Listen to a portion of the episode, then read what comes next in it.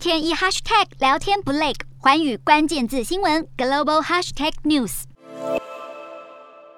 一样是招牌的套装外套。德国前总理梅克尔在卸任后首度公开露面，而乌俄爆发战争自然成了受访重点。六十七岁的梅克尔在四个总理任期期间，曾经多次会见俄罗斯总统普丁，两人保持良好关系。他更经常扮演他国与俄国之间的斡旋者。梅克尔透过外交手段和推动贸易，试图避免乌克兰爆发战争，但显然遭遇挫败。他虽然抨击俄国发动残忍的战争，但也说，虽然外交没有发挥作用，但不代表是错的。梅克尔过去因为支持北溪二号天然气管线，让俄国天然气直通德国，也让能源成了被普丁威胁的筹码。此外，梅克尔当年也反对乌克兰加入北约，但他强调是为了避免激怒俄国以及乌克兰当时相当腐败、叱咤欧洲政坛的梅克尔，带领德国挺过重重危机。没料到的是，无论是对普丁的纵容或者包容，被视为助长强人普丁在二十一世纪的现代对乌克兰发动战争。